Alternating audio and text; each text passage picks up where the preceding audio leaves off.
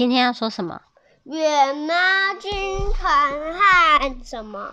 大海怪。大海怪。对，上次我们讲了前面，那时候是海底国的国王，他的独生女被抓走了，公主被抓走了吗？嗯，是不是？是。嗯，不知道。他说不知道公主发生什么事情，没有讲述怎怎么了，只有说公主怎么了。好，那我们来看看接着的故事说，哦，大臣说，今天公主说她要去海带芽森林野餐，我们陪她一起带便当出游。快到森林的时候，不知从哪传来可怕的吼叫声，突然间眼前一片黑暗。等黑暗消失后，已经到处都找不到公主的身影了。听到这件事，国王已经没心情去管野猫军团了。飞鱼侦察队立刻出，立立刻四处出动，搜寻公主。飞鱼们在海浪上飞来飞去，搜遍了海王国每个角落，找了好几次都没找到公主。国王想了想。如果国内四处都找不到的话，应该是被大海怪抓走了啊！怎么会发生这种事情呢？听说这个令海中居民长久以来就害怕的怪物，因为喜欢收集美丽的宝物，所以从世界各地的大海夺取了很多宝物。怪物把我们的海王国最美丽的公主抓走了，我可怜的公主啊！国王担心的心都碎了。据说没有一个海中居民可以打得打得倒大海怪，即使知道他身在何处，也没有办法除掉这个怪物。国王像是想到什么似的，抬头看着野猫军团。野猫军团啊，你们是生活在陆地上，说不定你们可以打倒大海怪。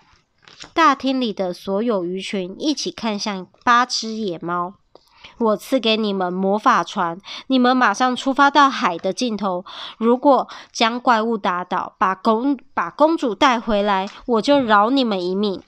国王将一粒蛤蜊放在野猫军团面前，这个蛤蜊竟然不知不觉中膨胀变大，壳壳盖啪的一声打开了。哦，是你最喜欢吃的什么？蛤蜊。哦，对，坐上这艘蛤蜊船，念着想要去的地方，它就会在海上行走，在你们前往。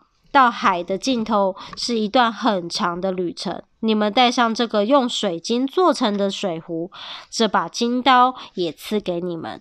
水晶壶里的水，不管怎么喝都喝不完。如果肚子饿了，就用这把金刀切蛤蜊的肉来吃，请你们要珍惜，一点一点的吃，全部吃完的时候，应该就到海的尽头了。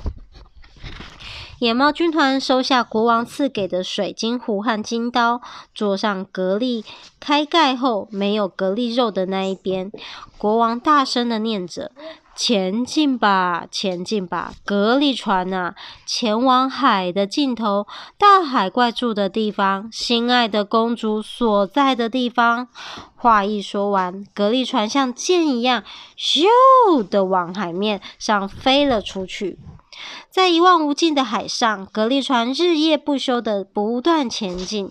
野猫军团肚子饿时，就用金刀切蛤蜊肉来吃。一开始，他们照着国王说的话，一点一点地吃，但因为吃不饱，于是越切越大块，每天大口大口地吃蛤蜊肉，一下子就被吃完了。喵，蛤蜊肉全部吃完了。喵！海的尽头差不多快到了吧？但是海的尽头还在很远的地方。除了蛤蜊肉之外，野猫军团没有其他东西可以吃了。想要找食物，周围却只有汪洋大海，一座岛的影子也没有。没有钓竿、渔网，也没办法捕鱼。野猫军团一边饿着肚子，一边继续这趟艰难的旅程。有一天，终于在海上看到了一座小岛。他们减慢船速，从小岛的海滩上岸。这里会不会就是大海怪住的地方呢？八只野猫下船看了看四周，发现这里只是一个很小的沙滩小岛，怎么看都不像是怪物住的地方。他们在寻找食物的时候，刚好有两只螃蟹走在沙滩上。喵，是螃蟹，我们生火烤来吃吧。噗咕噗咕噗咕，请请不要吃我们，拜拜托你们了。螃蟹说。喵！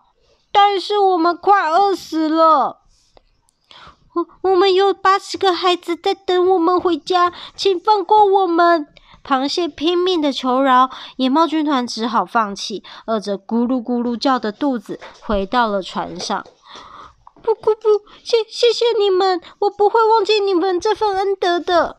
格力船又开始乘着海浪前进，终于又发现海上有一个中型的海岛。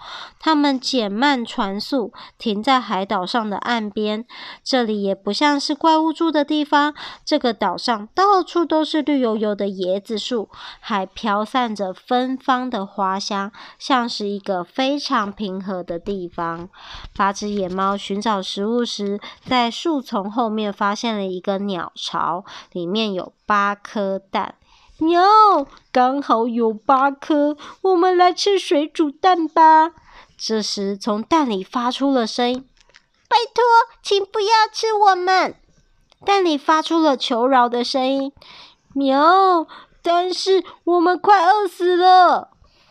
我我们快要从蛋里孵化出来了，很想看看外面的世界。只要可以看一眼蛋壳外的世界，然后再被你们吃掉，就没有遗憾了。野猫军团决定等蛋孵化后再吃掉。他们抱着鸟巢和饿得咕噜咕噜叫的肚子，回到船上。好，我们要休息喽。晚安。晚安。